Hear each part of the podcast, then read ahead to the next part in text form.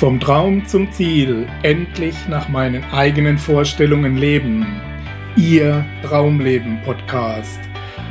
Heute mit einer Ausgabe unserer Interviewserie für Wissen ist Macht TV.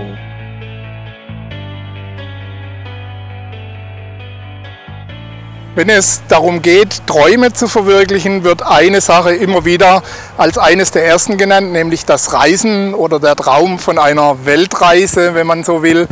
Und die meisten haben da die AIDA und eine Flugzeugreise und einen weißen Sandstrand im Kopf. Wir wollen uns heute aber mit jemand unterhalten, der diese Weltreise angegangen hat und die AIDA mit dem Containerschiff getauscht hat und auch sonst hauptsächlich per Pedes, nämlich zu Fuß unterwegs war und äh, einen großen Teil der Welt auf diese Art und Weise erkundet hat. Ich begrüße ganz herzlich unseren heutigen Interviewpartner, unsere heutige Interviewpartnerin Edeltraut Wachtler. Hallo Edeltraut. Hallo Gerd. Herzlichen Dank für die Einladung hier nach Ludwigsburg. Bitte schön. Und äh, die Brücke, die Sie gerade gesehen haben, über die Edeltraut gekommen ist, hat eine ganz besondere Bedeutung für dich. Das war dein Rückweg. Ne? Das war mein Rückweg, das war mein letzter Tag. Und ich habe im Freundeskreis angekündigt, ich komme am 14. August zwischen 12 und 13 Uhr an der Neckarbrücke. Und wer Zeit hat, der kann gerne zum Begrüßen vorbeikommen. Genau, und das Empfangskomitee stand dann bereit ja. nach, ein, nach einem Jahr ja, und, und einem Tag den du unterwegs warst. Genau. Und äh, darüber wollen wir uns heute ein bisschen ausführlicher unterhalten, was dir da alles begegnet ist, was du für Eindrücke gesammelt hast und welche Erkenntnisse du für dein Leben wieder hier in Deutschland getroffen hast. Zunächst aber mal unsere traditionelle Einstiegsfrage. Da geht es ja eben vom Traum zum Ziel und von einem selbstbestimmten Leben nach den eigenen Vorstellungen. Kann man sagen, du hast das oder du gestaltest das mittlerweile so, wie du das gern haben willst? Das kann ich auf jeden Fall sagen. Ja. Das hat sich so im Laufe der Zeit entwickelt und es kamen immer wieder neue Ziele dazu und die dann anzugehen. Ja. Und so habe ich Schritt für Schritt äh, bin ich meinen Weg gegangen. Sich das entwickelt. Edeltraut ja. Wachtler ist im Hauptberuf Lehrerin und hat das im Rahmen eines Sabbaticals ihren Traum genau. erfüllt mhm. und auch sonst einige spannende Projekte schon hinter sich gebracht. Ich freue mich auf ein spannendes Interview und auf viele anregende Informationen. Wir sehen uns gleich wieder bei dir, wo es ein bisschen wärmer ist genau. und ein bisschen ruhiger. Bis gleich, liebe Zuschauer. Wir sehen uns wieder beim zweiten Teil des Interviews. Herzlich willkommen zurück, liebe Zuschauer. Wir haben uns ein bisschen ins Wärmere zurückgezogen und wollen hier unser Interview mit Edeltraut Wachtler äh, zu Ende bringen. Und wir haben es vorhin ja angesprochen, es geht um deine Weltreise, um deinen großen Traum und was da so alles passiert ist. Und ähm, zunächst wollen wir die Zuschauer noch mal ein bisschen auf den aktuellen Stand bringen. Du hast das Ganze im Rahmen eines sogenannten Sabbaticals gemacht. Du bist Lehrerin im Hauptberuf ja. und ähm, hast dich entschlossen, dich auf den Weg zu machen per Pedes mit dem Containerschiff. Werden wir nachher alles noch ein bisschen beleuchten. Was war für dich der Ausschlag? Was hat den Impuls für dich letztendlich gegeben, dann auch loszugehen? Ich denke, dass der Impuls schon viel länger zurücklag. Mhm. Mein erster großer Traum war, einmal nach Kanada zu fahren. Ich musste in der 9. Klasse mal einen Bericht über ein Land schreiben, habe das über Kanada gemacht. Okay. Und dann bin ich mit 26 Jahren zum ersten Mal über den Teich geflogen und habe dort eine sechswöchige Reise gemacht mit meinem damaligen Freund und einer Freundin. Und dort ist dann der Wunsch entstanden, einmal länger in einem Land zu leben habe das dann 1990, 91 gemacht, habe zehn Monate in Brasilien gelebt und in einem Projekt mitgearbeitet. Mhm. Und als ich dann wieder zurück war, da ist dann irgendwann langsam der Wunsch gereift, nicht nur an einem Ort zu leben, sondern einmal wirklich eine ganz große Reise zu machen. Und als dann es die Möglichkeit gab, eines Sabbatjahres in der Schule, dann habe ich die Gelegenheit beim Schopfe gepackt und habe sechs Jahre angespart und bin dann im siebten Jahr los. Du musst praktisch deine Arbeitszeit ansparen genau. und dann mhm. äh, kannst du, kriegst du ein Jahr weiter dein Gehalt oder Ganz einen genau. Teil davon zumindest. Ich, nein, ich krieg, ich krieg jetzt, ich arbeite 100 Prozent und okay. krieg 15, 85 Prozent Gehalt, ah. sechs Jahre lang. Okay. Und dann läuft das Gehalt im siebten Jahr weiter. Ah, okay. Ja, eine gute, angenehme Regelung für. Genau, ist eine super Regelung, weil einfach das Gehalt ja. weiterläuft ja. und man sich da um nichts kümmern muss. Die Rente läuft weiter, es ist einfach eine vorgearbeitete Zeit. Schön. Ähm, ich stelle mir das relativ aufwendig vor, wenn man da startet. Eine Weltreise ist ja nun kein Flug nach Kanada, sondern eben es, es hängt ein bisschen mehr dran. Was gab es da alles zu organisieren? Was musste vorher im Vorfeld alles abgeklärt werden? Da werde ich immer wieder gefragt, ja. wie lange hast du dich vorbereitet? Und ich sage relativ wenig. Ja. Ich ging schwanger mit den Zielen. Gott sei Dank noch nicht alles gewusst. Ganz genau. Ja. Das. Und aber mit den Zielen ging ich natürlich schon länger schwanger. Wo mhm. will ich hin? Habe so ganz viel gesammelt. Aber am Ende habe ich auch wieder viel gestrichen, weil es muss ja Sinn machen. Es darf nicht zu viel sein und man darf nicht, ich wollte ja nicht so schnell reisen. Und ich habe dann praktisch im Januar angefangen zu planen für den August, ein halbes Jahr etwa. Okay. Und das, die Zeit hat vollkommen gereicht. Ich bin eine gute Planerin. Ich habe mir dann äh, das notiert, was muss ich alles hier in Deutschland alles abklären, mhm. so mit Versicherungen, mit der Wohnung. Dann habe ich einen Vorsorgeplaner gemacht, sollte ich unterwegs sterben. Dann eine Generalvollmacht für meinen Bruder. Und, und so hat sich das summiert und, und dann hat man natürlich ein paar Vorbereitungen für die Reise gebraucht, wie die Containerschiffe zu buchen. Das war das Wichtigste. Oder auch die Tibet-Reise, die ich mit einer Gruppe machen wollte, mhm. und die Transip. Die Transip haben wir komplett vorher geplant, weil da zwei Leute mit wollten. Transsibirische Eisenbahn. Die Transsibirische Eisenbahn. Und da muss man natürlich den ihren Urlaub genauso einbinden, dass es in meine Reise passt. Dass ihr das gemeinsam genau. machen könnt. Okay. Und dazwischen gab es einfach viel Freiräume, wo ich flexibel war und die ich dann so oder so planen konnte. Gut. Mhm. Ja. Wenn ich unterwegs sterbe, klingt immer schon hoffnungsfroh. Aber auch das kann passieren. Natürlich, klar. Ja, und es war gut, mal so in meinem Alter ein Testament zu machen und ja. zu wissen, ich, im Prinzip war es, ich habe mein Feld bestellt. Das ist grund, grundsätzlich auch so kein Problem, äh, genau. äh, ein, ein, eine ja. gute Sache, wenn man sich mal darüber Gedanken genau. macht. Genau, und ich habe praktisch wirklich mein Feld bestellt gehabt, als ich losging mhm. und war ganz frei. Loslassen. Und, ja, mhm. und das okay. war so ein super Gefühl. Ja. Okay, dann stelle ich die Frage auch nochmal andersrum. Was konnte alles nicht eingeplant werden? Wo musste es sich ähm, letztendlich darauf verlassen, dass sich alles so fügt, wie es kommen soll oder wie du es haben möchtest? Ich habe schon gemerkt, das, was ich geplant habe, ging nicht so im Plan weiter. Ich musste beide Schiffe wechseln. Okay. Beide Schiffe, das eine Schiff hat die Route geändert, fuhr gar nicht mehr von Barcelona, also musste ich nach Antwerpen. Mhm. Das zweite Schiff hat einen zusätzlichen Stopp in die USA eingeplant, hätte ich ein Visa gebraucht, was sehr kompliziert war, also ging auch nicht. Na, meine Tibet-Reise ging im Endeffekt auch nicht, weil die Chinesen vor der Olympiade die Grenzen zugemacht haben. Okay. Die einzige, das wirklich geplante war dann die transsibirische Eisenbahn, die so durchgeführt wurde wie nicht. Und so hat man sich, und der Jakobsweg, aber dann hat man ja nur den Start geplant und dass man am Ende ankommt. Und da hat man sich auf den Weg einlassen müssen. Okay. Von daher. Lernt man das dann oder konntest du das vorher schon, dieses Loslassen oder diese Zuversicht? ich auch? war überrascht, wie gut ich es konnte okay. dort. Ja? Das habe ich, wo ich in Kanada war, ja. da hat was nicht geklappt oder es war das Wetter schlecht und dann war schon fast der halbe Urlaub nichts. Und es war dieses Mal überhaupt kein Problem. Okay. Ich, es ging was und es kam was Neues. Und da habe ich gemerkt gehabt, okay, jetzt zwar wieder ein Hindernis, aber auch das kann ich bewältigen. Und es geht immer weiter. Schön. Ist auch dran gewachsen letztendlich. Ja, ja. ja. Es war auch für mich eine Überraschung, wie leicht ich Sachen loslassen konnte. Ich hatte ja in Brasilien Probleme mit meinen Zehen, hatte, hieß es, die Strecksehnen gerissen. Und da war die Überlegung, die Reise abzubrechen mhm. und nach Deutschland zurückzukehren, dort zu operieren lassen. Und dann dachte ich, ja, aber jetzt habe ich ja nur die Hälfte gemacht. Und dann war es auf einmal, ja, es ist in Ordnung. Und das hat mich erstaunt, wie gut ich das umsetzen mhm. konnte. So wie es kommt, kommt Ja. Mhm. Okay. Mhm. Ist das auch so ein bisschen Kontrastprogramm zur, zur Lehrerin, dann, wo alles so relativ stark geplant und vorgegeben sein muss? Im Prinzip ja, und auch aber in der Schule muss man auch lernen, loszulassen, auf das sich einzulassen, was ist jetzt gerade dran.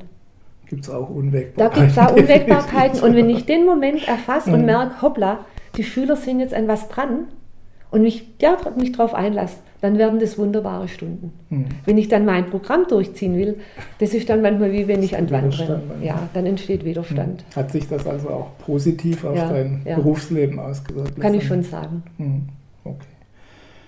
Gut, du hast schon angedeutet, du bist gestartet auf dem Jakobsweg, französischen Grenze, nach Santiago de Compostela mhm. mhm. und nachher noch ein Stück raus, Cabo Fisterra, dem westlichen Ende der Welt, wie genau. man es nennt.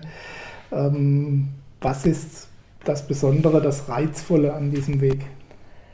Ich habe einen tollen Satz gefunden von dem Sufi Attar, heißt er. ein Perser, der das im 12. Jahrhundert geschrieben hat. Der schreibt, der Pilger, die Wallfahrt, der Weg. Nichts anderes als ich hin zu mir selbst. Hm. Und ich glaube, das trifft es so super gut, weil man sich auf diesem Weg wirklich, mir mit so wenig Ablenkung äh, umgeben, dass man sich da auf sich selbst einlassen kann und auch, ich sage es immer, diese, auf diese göttliche Kraft, diese unsichtbare Kraft und einfach zu schauen, was auch da passiert. Mhm. Man kann manches von sich aus machen und es passiert immer wieder was. Man muss loslassen lernen und dann wieder einlassen auf den Moment und zu schauen, was ist jetzt. Mhm. Kannst du das äh, ein bisschen in Worte fassen, in, in kurzen Zusammenhang bringen, was du da über andere, aber auch über dich selbst letztendlich gelernt hast? Ich habe gelernt, äh, ich kam an Probleme, zum Beispiel mit meinen Füßen. Hm. Ich konnte ab dem dritten Tag, äh, hatte ich Schmerzen an den Füßen. Nach 10, 12 Kilometern. So. Zwölf Tage habe ich mich geplagt und dann habe ich gemerkt, jetzt habe ich meine erste Lektion gelernt. Ich muss stoppen. Ich muss anders handeln, sonst komme ich nicht weiter. Und dann musste ich aussteigen lernen aus meinem Konzept, aus meinem Plan. Und ich habe Menschen getroffen, die mich unterstützt haben. Pilger, die mir einen Tag den Rucksack getragen haben. Ein Spanier, der mich mit dem Auto mitgenommen hat, obwohl er vorher zwei Schnäpse im, im äh, Lokal getrunken hat und ich Angst hatte, oh Gott, jetzt habe ich den gefragt, der trinkt zwei Schnäpse und jetzt. Das ist in aber, Spanien relativ normal. Ja, aber der Mann wurde dann echt zu meinem Engel, weil der hat mich nicht nur ein Stück mitgenommen, sondern der hat mich sogar bis vor die Herberge gefahren. Einheimische haben sich um mich gekümmert. Und ich habe da einfach wunderbare Erfahrungen gemacht, dank meiner kranken Füße, muss ich jetzt sagen. Weil ich loslassen musste, musste mich einlassen. Und dann lernt man natürlich auf dem Weg auch immer wieder, kommt man an seine Schattenseiten, ja, auf seinen Ärger, seine Sturheit, so. Und jetzt, wie geht man damit um? Und da habe ich gemerkt, irgendwann lösen die sich auf und mir strüber. Und in meinem Abschlussgebet in Kap Finisterre schreibe ich am letzten Satz, mit meinem Gott kann ich über Mauern springen. Und das ist damit gemeint, das habe ich erfahren. Ich kann über diese inneren Mauern drüber springen und es geht auf der anderen Seite mhm. weiter. Und das war eine ganz wunderbare Erfahrung, weil ich die häufig gemacht habe unterwegs. Mhm. Das war diese scheinbaren Probleme und großen Hindernisse, die wir da ja, mit uns rumschleppen, genau. einfach ein bisschen Dass die auf einmal eine Stufe höher gehen und überblicken. Erstmal gehen sie, sind sie da, so ganz sichtbar, ja. und auf einmal kann ich sie, sind sie weg, habe ich sie hinter mir gelassen. Mhm. Schön. Ja, und ich habe halt auch von den Pilgern, von den anderen Pilgern hat man, lernt man natürlich auch unterschiedliches. Ich habe gemerkt, jeder Pilger ist mit seinem Thema unterwegs. Es gibt Pilger, die sind Sportpilger gewesen, für die ging es ums Kilometerzählen. Ja. Ja. Andere Pilger, die haben so viel geschimpft und ich habe das gar nicht verstanden, weil ich ja zur gleichen Zeit mit denen gelaufen bin und habe gedacht, bis ich kapiert habe, das hat mit ihrem eigenen Leben zu tun. Dann gab es Pilger, die sind, haben gehadert, weil sie doch so tolle Trainingsvorbereitung hatten und trotzdem Probleme hatten. Andere gingen über ihre Grenze, mussten abbrechen. Oder Paare, da war es jetzt bei den zwei, zwei Paaren, wo es mir so am tiefsten ging, da waren die Frauen angeschlagen. Und dann die Erfahrung zu machen, was die Männer für ihre Frauen gemacht haben. Der Engländer hat seine Frau nach England zurückgeflogen, ist wieder an die alte Stelle zurück, ist nach Santiago gelaufen, weil die in England Spender gehabt haben. Und haben gesagt, für jeden Kilometer kriegen sie Geld für eine mhm. soziale Einrichtung. Als er in Santiago ankam, ist er nach England geflogen, hat seine Frau geholt, haben sie dort ihren 25. Hochzeitstag gefeiert. Und ich habe die dort getroffen, nämlich wieder in, in, in Santiago und habe gedacht, boah, wunderbar. Mhm. Kanadisches Ehepaar, die Frau konnte nicht mehr. Der Mann ging jeden Tag zehn Kilometer vor für sich zehn Kilometer zurück für seine Frau. Sie sind mit dem Taxi bis zur nächsten Etappe gefahren. Das hat er jeden Tag gemacht. Und das berührt einen schon, wenn man mhm. das so sieht, wie Menschen dann miteinander umgehen, wenn es auch schwierig wird. Mhm. Hast du da durchweg positive Erfahrungen gemacht im Umgang mit anderen? Oder? Es gab auch schon mal Schwierigkeiten, aber im Großen und Ganzen habe ich positive ja. Erfahrungen gemacht. Mir ist auch nichts gestohlen worden auf dem Jakobsweg. Irgendjemand hat gesagt, du musst aufpassen, da wird auch klaut. Ich dachte, das kann nicht wahr sein. Wir sind auf dem Jakobsweg. Aber es ist auch da so, ja. Und da muss ich sagen, ich habe eigentlich so, also das meiste waren positive Erfahrungen. Mhm. Ja, ich denke manchmal immer, wo du es vorhin geschildert hast, wie die, die dann unzufrieden sind und ja, auch das ja. kleinste Härchen in der Suppe ja, genau, noch finden. Ganz genau. Ähm, muss ich immer an die kleine Geschichte denken, wo der alte Mann vor der Stadt sitzt und ähm, einer kommt und fragt, wie die Menschen in der Stadt da sind. Sagt, wie mhm. waren die denn in der letzten Stadt, wo du warst? Mhm. Lauter Betrüger und mhm. mhm. Schufte. Und dann mhm. sagt er, ja, hier ist ganz genau so. Ja. Und beim nächsten kam das Gleiche und er hat gesagt, ja, da wo ich zuletzt war, lauter nette Menschen, hilfsbereit, klasse, hier ist ganz genauso. Ja, genau so. Das hat einer mitgehört und hat gesagt, warum denn, warum dass er das so flexibel auslegt. Er hat gesagt, weil so ist es, liegt an demjenigen, ganz bringt genau. seine Stadt mit letztendlich. Ganz genau. Und das habe ich auf dem Pilgerweg, hat man das auch ganz klar mhm. erfahren. Gut, okay, wie lange hast du gebraucht für die, für die Etappe dann? Ich habe insgesamt 49 Tage war ich unterwegs, okay. also sieben Wochen. Habe dann natürlich in den großen Städten auch immer drei, drei Tage Pause gemacht wegen meinen Füßen, ja, damit die Erholung hatten. Und ich wollte bewusst auch nicht dieses in einem Tempo durchziehen. Ich habe gesagt, mhm. ich habe Zeit in dem Jahr und ich nehme mir die Zeit. Und von daher war das vollkommen richtig. Oh, und keine Eile haben. Ja, und es war einfach schön, weil man nicht den Druck hatte.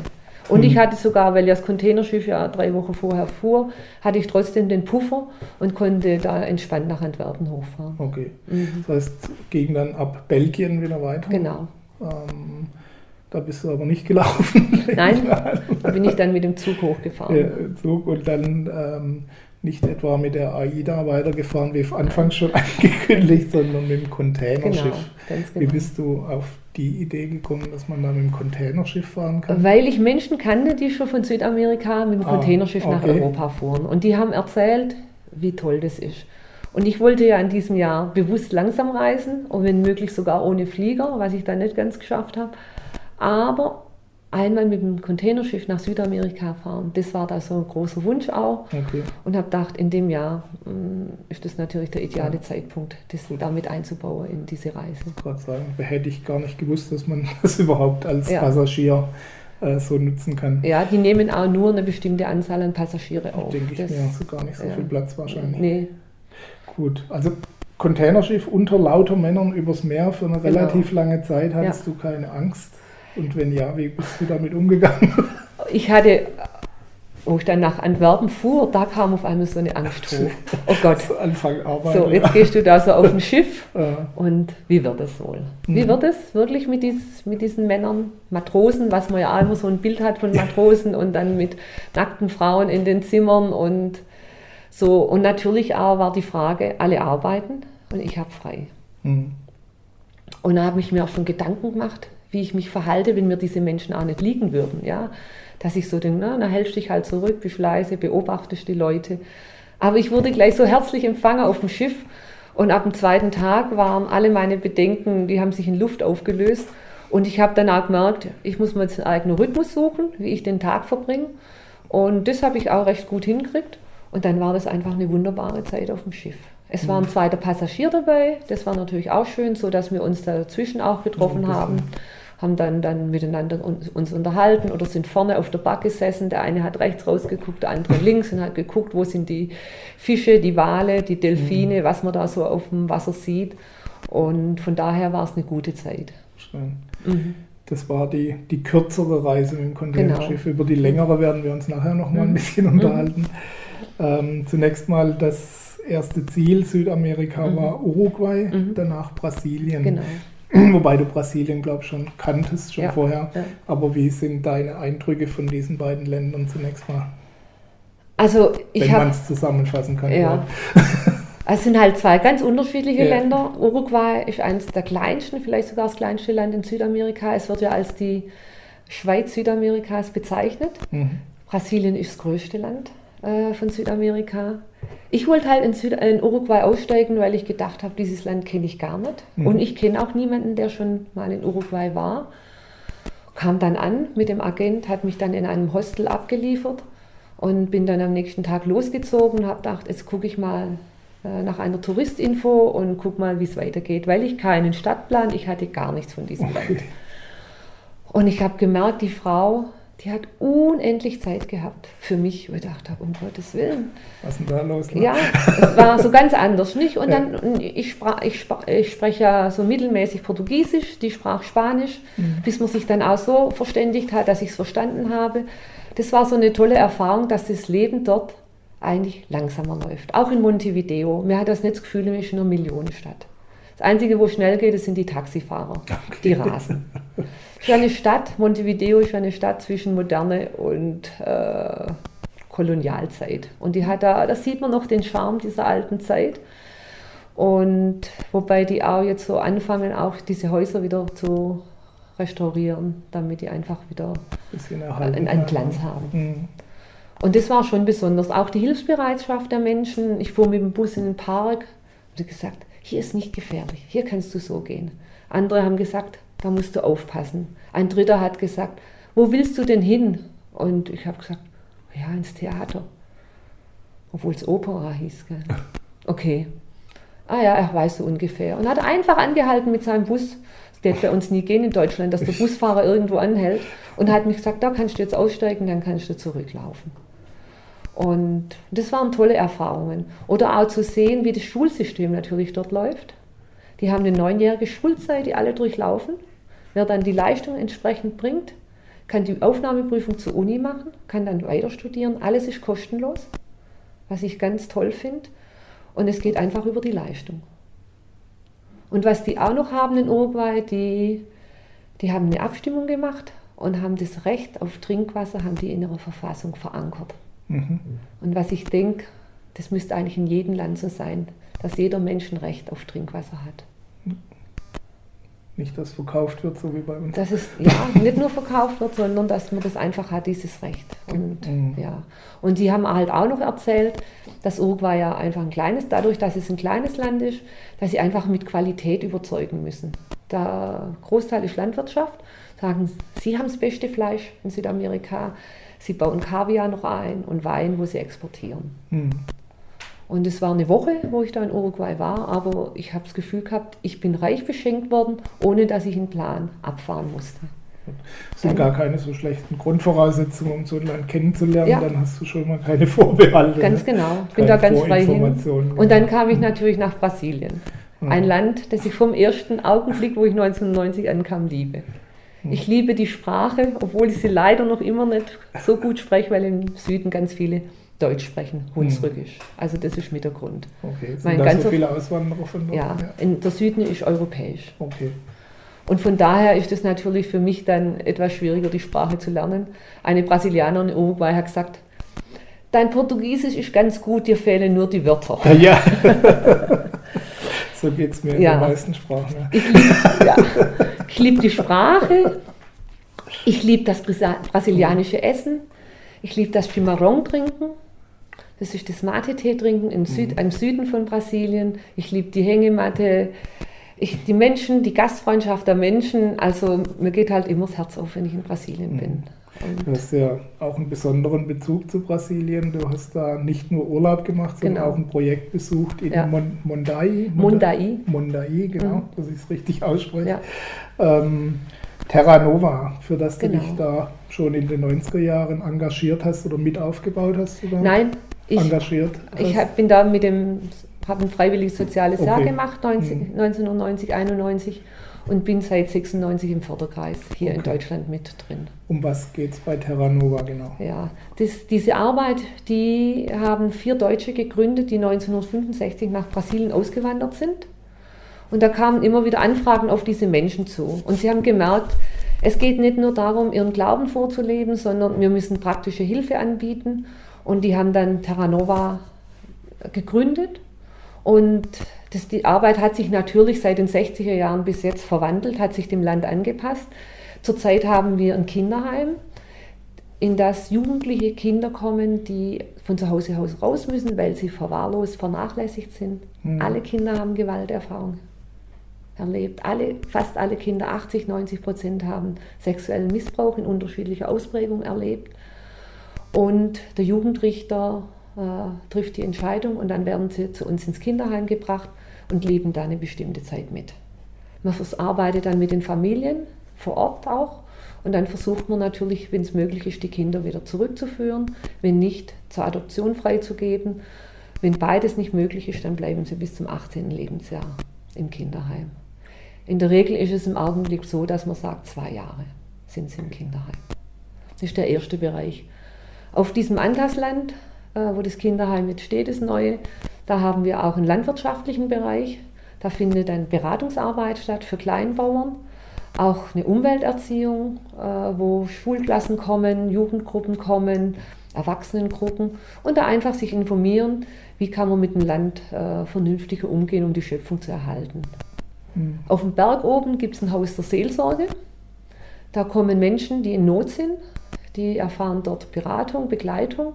Und es kommen aber auch immer mehr oder auch viele Menschen, die im beraterischen Bereich oder im seelsorgerischen Bereich tätig sind die kommen teilweise von St. Paulo, also 1000 Kilometer her oder noch weiter, um dort einfach auch nochmal einen Platz der Einkehr zu haben, um wieder Kräfte zu sammeln und um sich zu orientieren, wie es in ihrem Leben weitergeht. Das heißt, es ist eine ganze Anlage, eine ganze genau, Organisation, genau, die dahinter steht. Genau. Und dann haben wir jetzt noch äh, 800 Kilometer entfernt in Curitiba seit 2011 noch eine, was Neues äh, aufgemacht. Und zwar das Projekt heißt Saatgut für alle. Und dort werden Biobauern beraten, geschult, wie sie ihr eigenes Saatgut äh, herstellen können, damit sie nicht abhängig sind von den großen Konzernen. Ja, Monsanto und Co. Zum Beispiel, ja. Gut. Ähm, wie finanziert sich das Ganze ausschließlich über Spenden oder? In der Zwischenzeit sind äh, 60 bis 70 Prozent finanziert sich vom Staat, also von der brasilianischen Seite her. Und wir äh, finanzieren noch die 35, 30 Prozent. Mhm. Müssen noch von freiwilligen Spendern aus Deutschland kommen. Mhm. Und sonst könnte die Qualität dieses Kinderheims gar nicht bestehen. Mhm. Was heißt das in Zahlen ungefähr 35 Prozent? Das äh, vom Haushalt her sind es ca. 150.000 Euro, 150 okay. die wir jedes Jahr aufbringen müssen und jedes Jahr nicht wissen, ob wir das Geld zusammen haben. Okay. Herr Ilra, es gibt ja auch im Internet Informationen zu diesem Projekt. Genau. Wir blenden die äh, Adresse hier unten ein für alle, die es interessiert oder die sich auch gerne ein paar Euro engagieren wollen. Ähm, einfach mal vorbeisurfen, sich erkundigen mhm. und du kannst bestätigen, dass gute Arbeit, dass es auf jeden Fall auch ankommt. Auf jeden Fall. Du selbst machst das ja auch auf deinen Vorträgen, wenn du von ja. deiner Weltreise berichtest, dass du die freiwilligen Spenden daraus aus diesen Vorträgen dann entsprechend dafür verwendest. Ne? Genau. Gut, dann bleibt mir noch anzusprechen die grundsätzliche Problematik. Brasilien gilt ja als Schwellenland, ja, als ja. Äh, auch ein aufstrebendes Land letztendlich mhm. mit wirtschaftlich guter Entwicklung. Trotzdem gibt es dort noch diese Unterschiede, diese Schere, die relativ weit auseinander geht. Ähm, was, woran liegt das deiner Meinung oder deiner Beobachtung nach? Gibt's wahrscheinlich ohne, viel, ohne dass du es ins Detail natürlich genau, kennen kannst. Genau, natürlich viele Gründe. Ich war ja letztes Jahr drüben und wir haben, wenn wir Studenten getroffen haben, junge Menschen, die haben dann immer gesagt, wir brauchen keine Weltmeisterschaft, wir brauchen keine Olympiade. Mhm. Was wir brauchen, ist eine guten Bildung, ein gutes Bildungssystem und ein gutes Gesundheitssystem. Fehlt das im Moment noch? Ja. Mhm. Also dieses Bildungssystem ist ja eigentlich unterteilt in staatliche Schulen und in Privatschulen. Privatschulen müssen selber bezahlt werden. Die werden dann recht gut ausgebildet.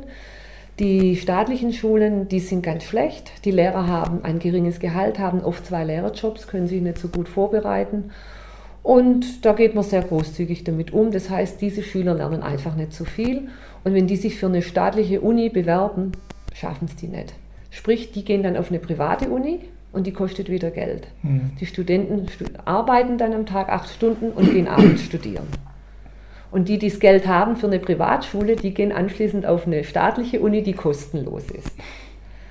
Und das ist natürlich ein Problem. Geht dann das genau ist, quer. Geht über Kreuz. Ja. Und es ist, auch meine Erfahrung ist, dass einfach auch ein Land lange braucht, bis man diese Unterschiede bis, die sich, äh, bis, man, bis man sich näher kommt. Mhm. Ich denke, das ist nicht was, wo man von jetzt auf nachher erreicht. Das sieht man ja auch in den arabischen Ländern. Da war zwar der arabische Frühling, aber da ist noch alles nicht äh, so, wie man sich gewünscht hat. Und das braucht auch in Brasilien Zeit. Und dann gibt es natürlich die Herrschenden, die unbedingt gar nicht da so viel dran ändern wollen. Wollte ich gerade sagen, das ist ja auch eine Frage, genau. ob das alle ja. unbedingt wollen, dass sich Ganz da was genau. dran ändert. Ja, ja. Also Wobei halt Lula durch seine veränderte Finanzpolitik, die er gemacht hat während seiner Regierungszeit und einfach auch den kleinen Brasilianern Kredite ermöglicht hat, mhm. dadurch habe ich das Gefühl, ist Brasilien so aufgebrochen weil im Land selber ganz viel passiert ist. Die äh, Brasilianer, die Einfachen, die hatten die Möglichkeit, ein kleines Häuschen zu bauen, was vorher gar nicht möglich war. Und das hat natürlich dann auch wirtschaftliche Leistung nachvollzogen. Klar, ja. können wir ja hier nachvollziehen. Ganz genau. Und für mich war es damals wirklich so, wo ich da 2007 ankam, ich habe das Gefühl gehabt, ich kam im deutschen Wirtschaftswunder der 60er Jahre mhm. an. So habe ich das da erlebt und dachte, boah, was ist da passiert seit 2003? Es war unglaublich. Mhm. Und jetzt muss man das halt gut lenken, damit es in gute Bahnen kommt. Ja, ich denke auch, ich glaube, das mal, ich weiß nicht mehr, wer es gesagt hat, aber gesagt, das ist letztendlich Entwicklungspolitik, muss eine Politik sein, die Chancen ermöglicht, die ja. Chancen mhm. bietet, möglichst ja. viele. Und ähm, die Leute sind im Normalfall hungrig genug, damit sie die auch nutzen. Ja. Gut, danach ging es ein Stückchen weiter in ein Land, das du zunächst gar nicht auf dem Plan hattest, genau. äh, nach Chile. Mhm. Was waren deine Erlebnisse dort? Ich bin eigentlich ja nur nach Chile gereist ursprünglich, oder die Idee war, ja, da muss ich hin, weil mein nächstes Schiff fährt. Und irgendwann kam ich dann auf die Idee, ah jetzt nicht nur nach Chile zu reisen, um dort aufs Schiff zu steigen, jetzt fahrst einfach früher in Brasilien weg. Mhm. Ja, und habe dann mir sechs Wochen Zeit genommen, nachher sind es acht geworden sogar und ich habe ein Land kennengelernt von einer wunderbaren Schönheit. Was, Chile ist ja 4300 Kilometer, hat eine Länge von 4300 Kilometern von Nord-Süd. Das entspricht bei uns von Nordkap bis Ägypten. Und das so sind viermal so, Deutschland in der ja, Länge, ne? fünfmal. Und es sind so viele tolle Landschaften da drin. Die, die Hochebene ist Altiplano mit Vulkanbergen über 6000 Meter. Die Atacama-Wüste, die trockenste Wüste der Land. Vulkanlandschaften, dann das Inlandseis, das größte Inlandseis der ganzen Welt. Dann Torres del Paine, einer der schönsten Berglandschaften unserer Welt. Kap Horn ganz im Süden. Also es war wahnsinnig, was ich dort an Landschaften erlebt habe. Und aber auch, was ich an den Menschen, die sind anders vom Schlag her. Ja. Und trotzdem eine Hilfsbereitschaft, es war unglaublich weil ich ja oft nicht wusste, ja, wie geht es jetzt weiter. Dann habe ich gefragt, kennst du da oben jemand oder wie auch immer. So, ja, ja, ich rufe da mal an oder schreibe eine Mail. Dann war ich in, auf dem Altiplano, dann kam ich an, da habe ich schon einen Anruf bekommen. Morgen früh komme ich und hole dich ab. Diese Person kannte ich gar nicht. Ein Deutscher, der dort lebt. dann hat er mir was organisiert, eine Fahrt und hat mir noch die Stadt gezeigt. Und dann habe ich, wollte ich ihm eigentlich meine Unkosten äh, begleichen. Da sagt er, nö, das ist alles in Ordnung. Er hat es einfach so gemacht. Und so habe ich da ganz viel besondere Erfahrung gemacht von Menschen, die mich da unterstützt haben. Das war eine tolle Erfahrung. Mhm. Okay. Als nächstes ging es aufs Schiff wieder, genau. wieder aufs Containerschiff, mhm. diesmal nur für länger. Ja. Und zwar nach Hongkong. Mhm. Ähm, wie ergeht es einem auf so einer? Wie lange warst du da unterwegs? 26 Tage. 26 Tage, nur mehr wahrscheinlich um dich rum. Wie ergeht es einem da rein, die Psyche und alles diese Belastung, wenn man so lange nichts sieht außer Wellen? Es ist komplett anders mhm. wie die Atlantiküberfahrt, wo wir dann auch immer wieder Stops hatten, ja, wo, die, wo das Land doch schneller da war. Und so weiß man, man hat einfach kein Land. Man sieht keine Inseln, man kennt die Strecke und weiß entsprechend weit weg sind die Inseln, aber man sieht es nicht. Die Kapitäne, die sagen ja immer, das Land ist nicht weit weg, 4000 Kilometer in der Vertikalen. ja, ist alles relativ. So. Und es fordert schon die Psyche heraus, wenn es nur Wasser sieht und nur den Himmel. Mhm. Und ich habe gemerkt, das Wasser hat mich angezogen. Es kam immer so, spring. War immer so eine Aufforderung, spring. Okay. Und äh, dachte, hm, ich muss jetzt irgendwas dagegen machen. Und habe dann mal angefangen, mit dem Meer zu reden, warum ich springen soll. Und, und der Sog wurde dadurch geringer. Mhm. So, weil ich gedacht habe, sonst kann ich nicht mehr vorne ans Bug hin, weil irgendwann stehst du mal da droben. Ja. Also so, das habe ich schon gemerkt, das war grenzwertig. Ich war auch die einzigste Passagierin auf dem Schiff. Und äh, das war dann auch nochmal anders. Und ich war froh über die Erfahrungen äh, vom Atlantik her. Dass und, das schon vor, genau, vorher schon da war. Ne? Genau, und ein Offizier hat mir aber erzählt, dass es ein, der Crew auch teilweise so geht. Mhm. Er hat erzählt von einem Mann, der hat einen Buggy gekauft für sein äh, Kind, wenn er dann wieder äh, auf die Philippinen kommt. Und der ist dann mit dem Buggy übers Schiff gerast, weil er das auch nicht ausgehalten hat. hat. Ganz genau. Okay. Und die Russen sagen eigentlich, dass man maximal drei Monate eigentlich auf einem Schiff bleiben soll. Mhm. Wenn es das körperlich und psychisch äh, erträglich ist. Die Abwechslung hat. Ja, aber die deutschen Kapitäne sind meistens vier Monate auf dem Schiff und die Filipinos oft acht Monate. Jui. Und der hat mir auch gesagt, der eine Filipino, er braucht dann vier Wochen, bis er an Land angekommen ist. Und das ist echt eine Herausforderung. Und ich bewundere die Segler, die ja. so viele Tage allein auf dem Meer sind und da unterwegs sind. Ja, stelle ich mir auch ja. vor. Ja. Aber ein Kapitän hat auch gesagt, äh, wenn, wenn äh, Schiffe verloren gehen, das sind oft dann auch Segler, die es nicht ausgehalten haben. Mhm. Und die dann einfach über Wasser oder über Bord gingen. Okay. Mhm. Ja, also dann den Effekt mit dem Springen, den kennt man ja auch vom Fliegen. Manche haben ja. da ja auch Probleme, genau. dass sie dann auf den Wolken laufen wollen oder ja, so. Genau. Das ja. Dinge. Ja, das ist definitiv eine Herausforderung. Wie stellt man sich oder wie darf man sich so einen Tagesablauf, einen normalen vorstellen auf so einem Schiff? Also für die Passagiere meine ich. Ja, jetzt. also ich habe mir dann so meinen Rhythmus, ich kannte das ja schon, das, mhm. das Ganze, und habe dann wieder so meinen Rhythmus gemacht, dass ich gesagt habe, morgens gehe ich nicht zum Frühstück. Das Essen auf den Schiffen ist so lecker, dass man auf seine Figur wirklich achten muss, sonst, weil man hat nicht die Bewegung wie an Land. Und dann habe ich immer gesagt, das Frühstück lasse ich ausfallen, das ist am leichtesten. Habe dann meistens in meiner Kajüte, ich habe die eigene Kabine wieder bekommen, habe ich dann morgens gelesen. Dann bin ich in den Fitnessraum gegangen, habe mich auf den Home-Trainer gesetzt, habe da ein bisschen äh, Kalorien abgestrampelt. Mhm. Dann in den Swimmingpool mich kurz durchbewegt, bin zum Kaffee dann äh, erschienen, habe mich anschließend vorne auf meinen Liegestuhl gelegt, entweder aufs Meer geschaut oder gelesen, Musik gehört und war dann zum Mittagessen wieder äh, in der Messe. Okay. Dann habe ich mich hingelegt. Um zwei war ich meistens auf der Brücke und habe dann ja auch eine Zeit lang Fahrunterricht gekriegt. Jeden Tag um zwei, eine halbe Stunde haben die den Bordcomputer ausgeschaltet und durfte ich das Schiff lenken. Und das war einfach super. Das, das war eine tolle Erfahrung. Ja. ja. Und dann bin ich wieder runter auf die Back ja, oder habe an meinen Berichten, Reiseberichten geschrieben. Die haben mir die Möglichkeit gegeben, am Computer zu, zu, arbeiten. Das war natürlich toll. Dann hat man Abend gegessen und abends saßen wir dann zusammen. Der Kapitän, die Offiziere haben oft Filme angeschaut und teilweise haben wir auch meine Dias, meine Bilder von mhm. Südamerika mal durchgeschaut, was ich da alles aufgenommen habe. Okay. Genau. Also es klingt zunächst mal entspannend auf jeden Fall. Ja, und es ist trotzdem anstrengend, weil ja das Schiff immer vibriert ja. auch und äh, ja, dann auch immer halt einfach eine andere Situation für den Körper. Bist du seefest? Ja, Gott sei Dank. Gott sei Dank. Ja, Sonst wird es schwierig. Ne? Ja. Gut, ähm, die Einsamkeit des Meeres, vorher waren es Vulkane, Gletscher, die Wüsten, der Atacama-Wüste in Chile genau. und alles. Und dann Hongkong. Ja. pulsierende Metropole. Ganz genau. Ähm, wie hast du diesen Kontrast empfunden dann? Ja, der hätte nicht größer sein können. ja, einmal der stille Ozean sozusagen, ah. dann Hongkong, diese pulsierende Stadt. Als ich im Hotel ankam, ich habe gedacht, ich bleibe jetzt neun Tage nur im Hotel. Ich gehe gar nicht raus. Oh. Das war wirklich ja. so der erste äh, Impuls. Natürlich war das nicht möglich. Ich brauchte eine Batterie für meine Uhr, ich brauchte Geld, auch die anderen Sachen musste wieder aktiv werden.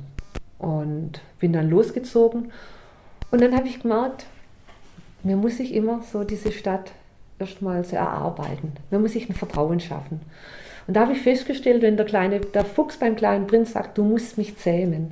Dieses Zähmen heißt etwas vertraut machen. Mhm. Das liest man im Buch, aber ich habe das in Hongkong erfahren. Das ist was komplett anderes. Zu merken, okay, ich bin drei Tage auch durch die Stadt so, habe die mir so vertraut gemacht, so nach meinem eigenen Bedürfnis. Und dann war das gar kein Problem mehr, mich in der Stadt zu bewegen. Habe dann natürlich auch immer wieder grüne Oasen aufgesucht, um wieder Ruhe zu haben. Aber dann habe ich mich in Hongkong wohlgefühlt und ich würde jetzt sogar sagen, wenn ich Gelegenheit hätte, würde ich sogar nochmal nach Hongkong gehen. Und ja. das hatte ich früher nie das Bedürfnis, Hongkong zu sehen. Faszinierende Stadt, oder? Ja, ja. fand ich schon. Und auch, weil das so sehr unterschiedlich ist. Da gibt es ja noch äh, am Stadtrand Dörfer, Fischerdörfer, okay. die noch ganz ursprünglich sind. Ja, dann gibt es die Inseln. Also es gibt da ganz unterschiedliches. Und das war eigentlich auch das Faszinierende. Und so auch diese Menschen zu sehen, die ja, obwohl sie ja zu China gehören, ja noch immer äh, in, einer eigenen, in eigenen demokratischen Regionen äh, leben ein eigenes System. Sind die noch abge, abgespalten? Die haben noch diesen Son nein, sie haben Sonderstatus. Und China mhm. sagt ja, wir werden fünf, den, Hong, den, Menschen in Hongkong 50 Jahre Zeit lassen, bis sie integriert werden. Und die sagen, bis dahin haben wir China integriert. das ja. ist, äh, ja. Die Zeitrechnung geht in Asien sowieso ein bisschen langfristiger. Ne? Genau, genau. Ja. Ähm, was mich zur nächsten Frage führt, Thailand und danach. Indien selbstverständlich wieder völlig andere Länder, unterschiedliche ja. Länder. Wir können bloß nicht äh, auf alle einzeln eingehen, sonst reicht die Sendezeit nicht. Aber ähm, allgemein Asien, wie ist, wie ist dein Eindruck? Was hat dir, was hat dich speziell in diesem asiatischen Bereich äh, beeindruckt? Was hat Eindruck bei dir hinterlassen und was hat dir vielleicht nicht so gut gefallen? Also ich bin ja nach Thailand, weil ich drei Wochen überbrücken musste. Und mhm. ich habe dann so Urlaub vom Reisen gemacht, habe also ein Spa-Angebot auch gehabt. Klingt übrigens gut, ja. ja. Urlaub vom Reisen, ja. und das ist auch, wahrscheinlich direkt. Das braucht es wirklich, so eine Auszeit mhm. zu haben, wo man dann mal wirklich zwei Wochen vor Ort wo ist. Und mich hat beeindruckt, mit welcher Höflichkeit mir diese Menschen dort in dieser Anlage, wie die mich begrüßt haben, mit ihrem Savadikar, mit dieser Verneigung, wenn ich das auch erwidert habe das ist einfach anders, wie wenn wir kommen, ah, hallo und sonst was. Es hat eine andere, äh, ist was anderes passiert da. Und auch diese Ruhe, die diese Menschen ausgestrahlt haben. Thailand hat man, habe ich dann Elefanten zum ersten Mal kennengelernt aus der Nähe, bin auf Elefanten geritten, nicht nur im Holzsitz, sondern wirklich auf dem Kopf, auf dem mhm. Nacken. Und es sind fantastische Tiere. Ich habe mich in diese Tiere verliebt. Es war wunderbar. Von daher war das eine besondere Zeit dort und die Menschen haben einfach eine andere Kultur. Und Indien hat mich in Delhi erstmal mit der Armut überrollt. Mhm. Ich kannte die Armut schon von Nepal, äh, wo ich schon mal war. Aber wenn man so diese bettelnden Kinder sieht und die nicht locker lassen, wenn man sagt, no, und die noch einmal, please money, please money, und immer wieder, dann haben wir ihnen Bananen gekauft. Das wollen die nicht. Ja. Die wollen einfach nur das Geld. Und sie lassen nicht locker. In Südamerika, da irgendwann sagen wir Stopp und, und dann gehen die. In Indien ist ein Wahnsinn. Hm. Ist das so, dass du es dann auch nicht äh, anfangen darfst zu verteilen? Nein, das haben die uns gesagt. Ihr dürft es nicht machen, sonst habt ihr nachher eine ganze Schar von Kindern rum. Hm. Wir sollen das lieber Organisationen spenden. Ja. Oder da, wenn der Guide sagt, da passt es. Ja aber nicht so äh, auf der offenen Straße. Also da muss man wirklich vorsichtig sein. Mhm. Aber es ist schon auch schwer, diese Armut da auszuhalten, ja. ja. damit so konfrontiert zu sein. Jetzt, wenn man dann im Himalaya war, wo das Leben ganz anders läuft, wo die Menschen auch wieder äh, mehr in der Einsamkeit leben, ganz wenig Impulse von außen kriegen, das sind wieder auch mehr Menschen, die wirklich im Hier und Jetzt leben. Mhm. Deshalb, ich habe gesagt, da war, was denken die Menschen? Und dann hat er gesagt, weißt du, ihr macht euch viel mehr Sorgen um die Zukunft. Die leben viel mehr im Hier und Jetzt. Mhm. Und das war einfach auch schön, das so äh, ein bisschen spüren zu können, so diese Langsamkeit. Und dann in den Klöstern natürlich, äh, diese buddhistischen Klöstern, das fand ich auch sehr beeindruckend. Ich war ja schon, wie gesagt, Nepal, Tibet. Das war mir vertraut und da passiert auch was in meinem Herzen, mhm. wenn ich dort bin. Wie wenn du gerade solche äh, Probleme dann auch siehst oder die dir begegnen, wie mhm. jetzt in Indien mit den mhm. Kindern oder auch die, sage ich mal, bewusster wahrgenommene mhm. äh, Armut im, im, Himalaya, im mhm. Himalaya oder in Nepal, was, wie wirkt sich das auf die Rückkehr aus hierher, wenn du wieder in unsere scheinbar allzu großen Probleme des Alltags eintauchen musst? Ja, mir, mir merkt es schon in Indien selber, weil man ja beides kennt, diesen ja. Unterschied. Und dann einfach sieht, in welchem Wohlstand wir hier leben. Mhm.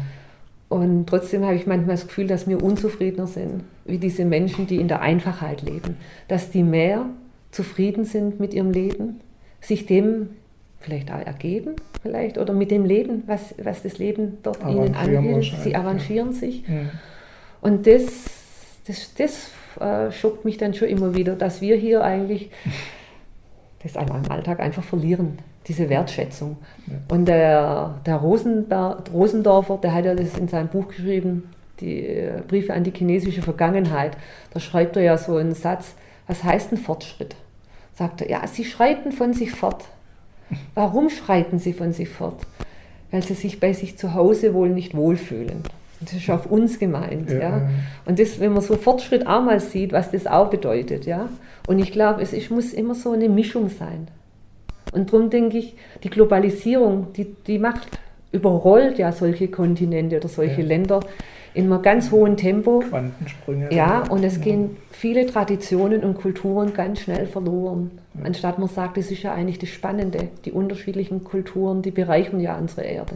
Ja, das ist eine ziemlich starke Angleichung, die dann stattfindet ganz und genau. in einem Tempo, dass das doch einige rechts und links runterfallen im ja, ja, ja.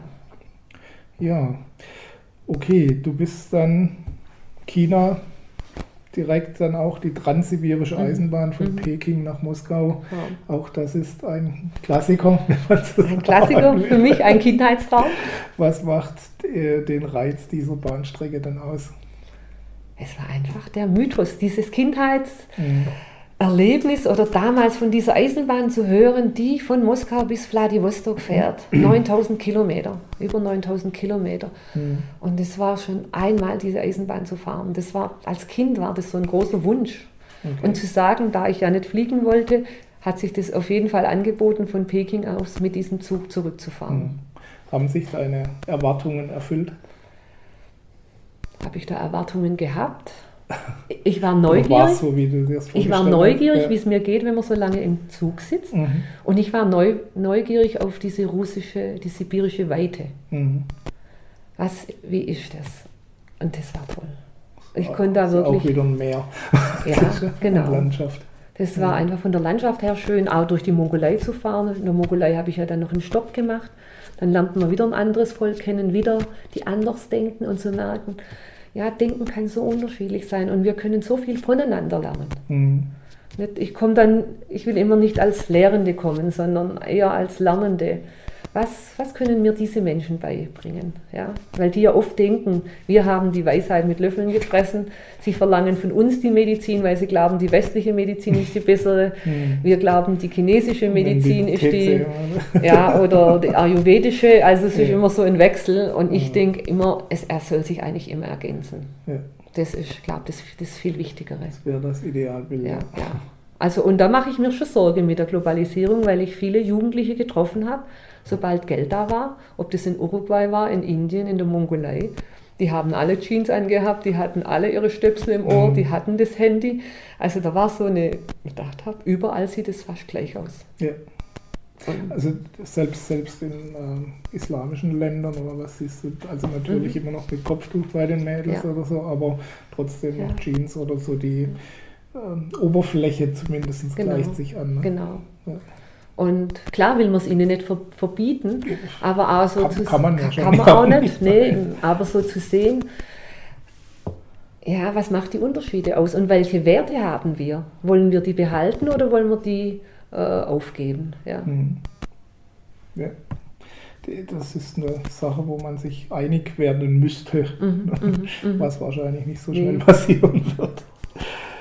Gut, du bist dann äh, von Moskau weiter mit dem normalen Zug, wenn man so sagen will, äh, wieder nach Deutschland und äh, das letzte Stück zurück auf den mhm. Jakobsweg in Deutschland, den fränkisch-schwäbischen Jakobsweg, mhm. zurück hier nach Hause nach Ludwigsburg, mhm. so wie wir es vorhin im Film gesehen haben, äh, über die Brücke dann genau. wieder hier in Ludwigsburg gelandet. Hast du diese letzte Etappe zu Fuß gebraucht, um wieder heimisch zu werden, um dich wieder zu akklimatisieren? Auf jeden Fall. Ja. Das war ganz wichtig. Ich glaube, wenn ich von Muska heimgeflogen wäre, das wäre das Schlimmste gewesen, was man. Ich wäre gar nicht, ich wäre, es wäre ein Kulturschock gewesen und ich, ich hätte ewig gebraucht, um hier richtig anzukommen. Mhm. Durch dieses langsame Zurückkommen, auch nochmal dieses zu Fuß zu laufen, diese neun Tage von Würzburg herunter zu laufen. Man versteht die Sprache, man kennt die Landschaften schon. Ja, ich bin ja da schon öfters gewesen in den Regionen.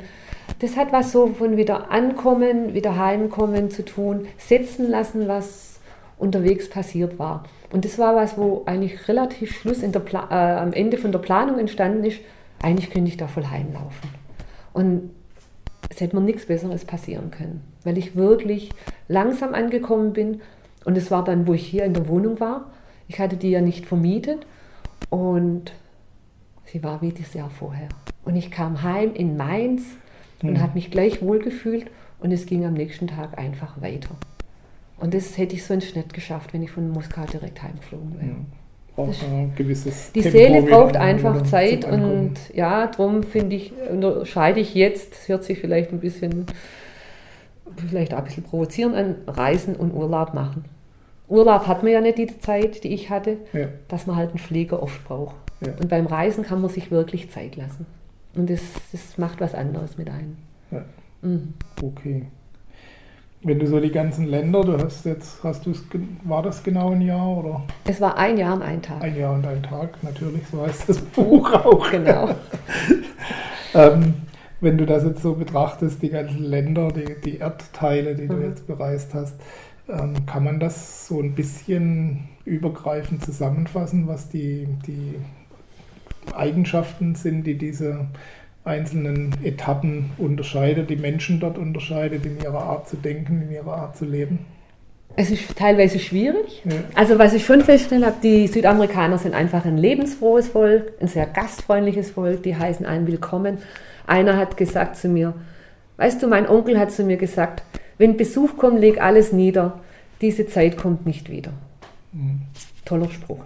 Ja, nicht sagen, oh, wir müssen erst mal gucken, wann ist ein Termin frei und so weiter, wie bei uns, dass wirklich so alles terminiert ist. Damit gehen die Südamerikaner zumindest im Landesinneren so damit um. Ich denke, in den Städten dort ja, ist es wieder wie bei uns. Industrialisiert genau, sein, ein bisschen so. durchgetaktet. Was halt in Indien dann mhm. klar war, ist diese Ruhe, also dass die Menschen so, hm, habe ich so das Gefühl gehabt, in Thailand, Indien, oft, dass sie im Hier und Jetzt sind, also mehr diese Ruhe ausstrahlen. Und dann habe ich aber festgestellt, das war in den Anden genauso. So, sobald man in der Einsamkeit lebt, mhm. kann man sagen, ist das in den, in, in, in, den Anden, vielleicht auch bei uns in, in den Alpen, wo Menschen in den Bergdörfern leben, die haben sicherlich auch so ein ruhiges Leben wie im Himalaya. Also es hängt da ein bisschen von der Zeit nicht so eine große Rolle spielt. Genau, genau, dass die oft dann ähnliche Erfahrungen machen. Das kann man schon sagen. Mhm. Ja. Okay. Ähm, Gibt es wesentliche Unterschiede ähm, auch von der Denkart her, Asien, Südamerika, Europa? Ich denke, dass die Asiaten vieles akzeptieren, wie es mhm. ist. Das glaube ich schon. Ja. Und mir halt immer im Schafe sind. so, immer wieder gucken. Ja. Produktiver nennt man das. Ja, genau. ja. ja also, als muss man fairerweise sagen, hat ja alles seine, seine Vor- alles, und Nachteile. Ja, genau, genau. Ähm, es hat alles seine Vor- und Nachteile. Jegliche Übertreibung wahrscheinlich. Und, und genau, ja. Wirkt sich dann letztendlich auch irgendwann mal nachteilig aus. Ja, das sieht man ja bei uns, ja. dadurch, dass die psychischen Erkrankungen ja viel, viel mehr zunehmen. Klar. Und die Seele braucht einfach Zeit. Hm. Die braucht immer wieder Ruhezeiten. Das, das ist einfach so. Gut. Ähm, eine Erkenntnis hast du gerade schon gesagt. Genau. Was hast du sonst noch für dich in dein, in dein Leben hier in Deutschland wieder mitgenommen oder mitgebracht aus, dem, aus der Reise? Also ich habe, wie gesagt, seither würde ich den Sonntag. Der mhm. Sonntag, da schaue ich, dass ich nichts für die Schule mache. Da schaue ich, dass ich nichts für den Haushalt mache, dass der Sonntag wirklich so ein freier Tag für mich ist. Mhm. Dass ich da einfach weiß, oh, den kann ich jetzt einfach nutzen. Das war eine ganz wichtige Erfahrung, wenn man, weil man reist, da verliert man die Wochentage. Ja? Dann, äh, dann verändert sich das. Ich habe mal gehabt, dass ich sehr äh, unkompliziert bin bezüglich auf Wetter, auf Essen. Ich bin da sehr anpassungsfähig. was mir da zugute gekommen ist. Ich habe schon ein Stück weit dieses sich einlassen auf, auf das, was gerade ist, dass sich das verändert hat, dass ich jetzt auch hier in, in Situationen äh, teilweise einfach damit gelassener umgehe. Und ich habe ja auf dem Jakobsweg oder nach dem Jakobsweg, das sind so für mich so zwölf Lebensregeln entstanden. Zwölf so Sätze, die sind immer wieder gekommen. Mhm. Erster Satz war Loslassen und Vertrauen. Also immer wieder, wenn es nicht funktioniert, auch in dieses Loslassen und sage, ich vertraue, dass es weitergeht, war einer. Der zweite war, tu deinem Körper etwas Gutes weil ich auf dem Jakobsweg ja die Probleme hatte, habe gemerkt, dass ich viel Geld ausgegeben habe bei den Masseuren mhm. und habe nachher überlegt, ob ich das auch gemacht hätte, wenn es mir gesund, wenn ich gesund geblieben wäre. Mhm. Und dachte, nee, da wäre ich in Schwab gewesen und hätte gespart. Und da habe ich aber so gemerkt, hey, tu deinem Körper auch was Gutes, wenn es dir gut geht. Nicht erst ah. immer, wenn er krank ist. Ja? Oder auch immer wieder aus der Enge in diese Weite zu gehen. Also das war auch so eine wichtige Erfahrung. Und also die ersten drei wichtigen Sätze könnte man auch für, über jeden äh, ausführlich erzählen. Und äh, dass ich gelernt habe, dass es auf der ganzen Welt Menschen gibt, die einen unterstützen. Es gibt immer auch Lumpe, aber, aber ich habe eigentlich gemerkt, ich habe so viel Unterstützung gekriegt und ich behaupte einfach, dass die meisten Menschen, dass es bestimmt 90 Prozent sind, die eigentlich hilfsbereit sind und dass man sich gegenseitig unterstützt. Und das war eine super Erfahrung weil man dann einfach ein anderes Vertrauen hat und weiß, mir ist nicht verloren. Ja. Mhm. Mhm. Das glaube ich auch, wenn sie nicht aufgehetzt oder sonst wie aufeinander Ganz genau, ja, ja, ja. Wenn das nicht ist, dass es ja. dann. Ja. Gut, dann möchte ich nochmal zum Abschluss, nein, zunächst die Reise, das Reisethema noch abzuschließen. Du willst demnächst wieder mhm. auf Tour gehen. Mhm. Oder was heißt demnächst? Wann ist das geplant? Am 8. August starten 8, wir. Das ist fast demnächst, ja. Das ist fast in knapp vier Monaten. Wo geht es diesmal hin? Diesmal, im, also ich fahre am Anfang, reisen wir zu zweit. Hm. Wir machen die Seitenstraße. Von hier aus fahren wir mit dem Bus nach Sofia, von dort aus nach Istanbul weiter und werden dann Auto mieten, durch die Türkei fahren und dann in den Iran einreisen, im Iran vier Wochen reisen, dann über Turkmenistan nach Usbekistan dann kommt noch äh, die Frau von meinem Reisefreund, von meinem hier Freund dazu. Mhm. Und die reist fünf Wochen mit. Okay. Und wir reisen dann äh, nach, von Usbekistan, fliegen wir auch. Einmal muss ich jetzt fliegen nach Myanmar, werden dort nochmal zweieinhalb Wochen reisen und dann fliegen die beiden zurück nach Deutschland und ich reise dann alleine weiter. Vermutlich nach Laos, äh, drei Wochen etwa und anschließend mit dem Containerschiff wieder von Singapur aus nach Neuseeland, Australien und von Australien mit dem Schiff zurück nach Europa. Werde dann in der Schweiz einen Monat im spirituellen Haus mitarbeiten und laufe dann von dort, das ist in Flüli-Ranft, äh, in, in der Schweiz, da laufe ich dann den Jakobsweg wieder her, her nach Ludwigsburg. Sehr schön. Und dann bin ich wieder ein Jahr und einen Tag unterwegs da bin ich übrigens zwei Monate vorher. Ah. Flüli ran. Ja? Genau, da komme ich auch durch. Ja. Ah, ja wunderbar. Ja. Genau. Nur so am Rande. Ähm, okay, dann zurück zum, zum persönlichen Bereich. Was treibt Edeltraut Wachtler sonst so morgens aus dem Bett? Was ist deine Motivation? Was treibt dich an im Leben oder das zu tun, was du tust? Ich denke, es treibt mich an, einfach einen Beitrag zu leisten für, für mein Hiersein, dass ich geboren bin hier, dass ich auf der Welt bin, dass mein Leben auch einen Sinn hat. Mhm. Und den Sinn, den kann ich nur ihm geben. Ja? Und einmal treibt es mich an in meinen Beruf, der manchmal anstrengend ist, manchmal aber auch sehr schön. Und dass ich in diesem Beruf sehr viel persönlich gefordert bin, selber immer wieder wachsen muss. Dann treibt mich auch an dieses ehrenamtliche Engagement in, in Brasilien. Äh, weil es einfach auch wieder darum geht, um ein Geben und Nehmen. Das heißt nicht nur, dass ich dorthin viel gebe, ich bekomme auch durch diese Arbeit vieles. Hm. Und es hat mich einfach mein Leben reich, reicher gemacht und einfach das Gefühl habe, ich bin auf einem guten Weg. Habt ja die erste Lebenshälfte schon hinter mir und ich habe das Gefühl, es wird immer besser. Und nach der Reise ja vor 2007 habe ich das Gefühl, was jetzt kommt, ist alles Zugabe.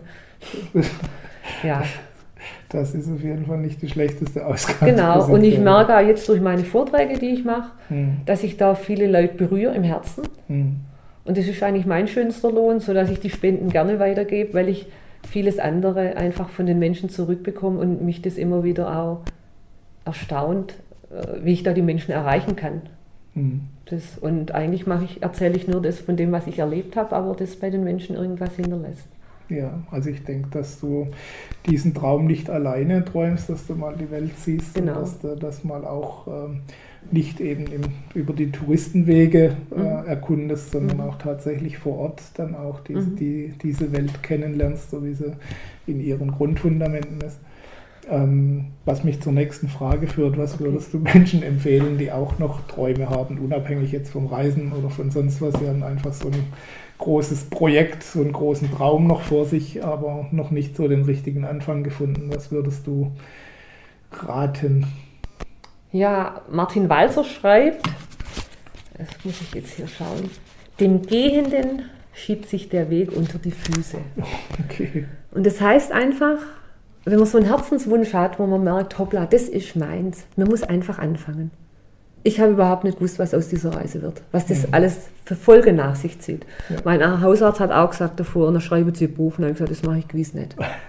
Schon ist passiert. Ne? Und schon ist passiert, weil die, die meine Reiseberichte gelesen haben, haben gesagt, du musst da ein Buch machen. Mhm. Ich hatte früher in Deutsch eine 4, jetzt habe ich ein Buch geschrieben und ich bin gewachsen dran, ich habe mich weiterentwickelt und ich glaube, man muss nur diesen Schritt machen, sage und jetzt starte ich. Es geht immer um den Start, es geht immer um den ersten Schritt.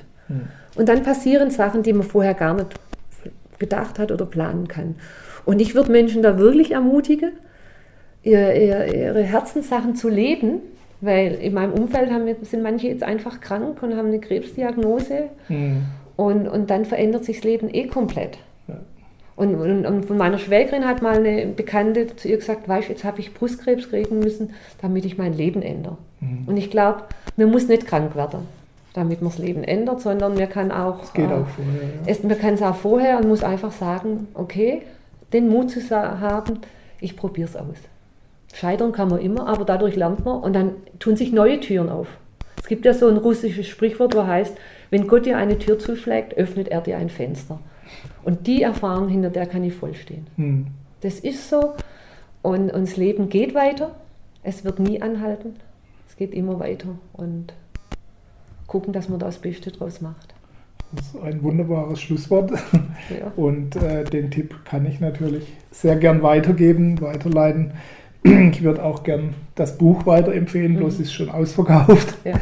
im Moment, aber es wird ein E-Book geben. Es wird ein E-Book geben, genau. Zumindest mal ein mhm. E-Book. Und, ähm, und wird nach der nächsten Reise nochmal ja, aufgelegt. Genau. Und wenn Sie hier auf dem Laufenden bleiben wollen, dann einfach die Internetseite besuchen, ein Jahr und ein Tag. Genau. Ja, auch die blenden wir hier nochmal ein. Und äh, dort werden Sie informiert, wenn es wieder was Neues gibt wenn es die nächsten Reiseberichte auch wieder gibt. Äh, und ich nehme an, es wird wieder mindestens genauso spannend wie diese hier. Wir hätten hier noch mit Sicherheit noch mal ein paar Filme füllen können mit den Erlebnissen. Ich war ja schon auf dem Vortrag. Auch den kann ich empfehlen, wenn es mhm. wieder welche gibt. Genau. Jetzt haben mich schon welche gebucht nach meiner Reise. Für den neuen Vortrag? Nein, ja, für den neuen auch, aber auch für den alten. Okay. Noch, weil es jetzt nicht mehr reicht. Wir okay. haben schon gesagt, dann mache ich es nach der neuen Reise. Bleibt mir noch ein ganz herzliches Dankeschön für die tollen Infos und auch die, das anregende Gespräch. Dankeschön. Und alles Gute weiterhin auf ja. deinem Weg und vor allem auch bei der neuen Reise. Und ich freue mich auf neue Infos. Ich freue mich auch. Vielen. Dank für Ihre Aufmerksamkeit. Wir sehen uns wieder beim nächsten Interview. Bis dahin, Ihr Gerd Ziegler. Wiederschauen.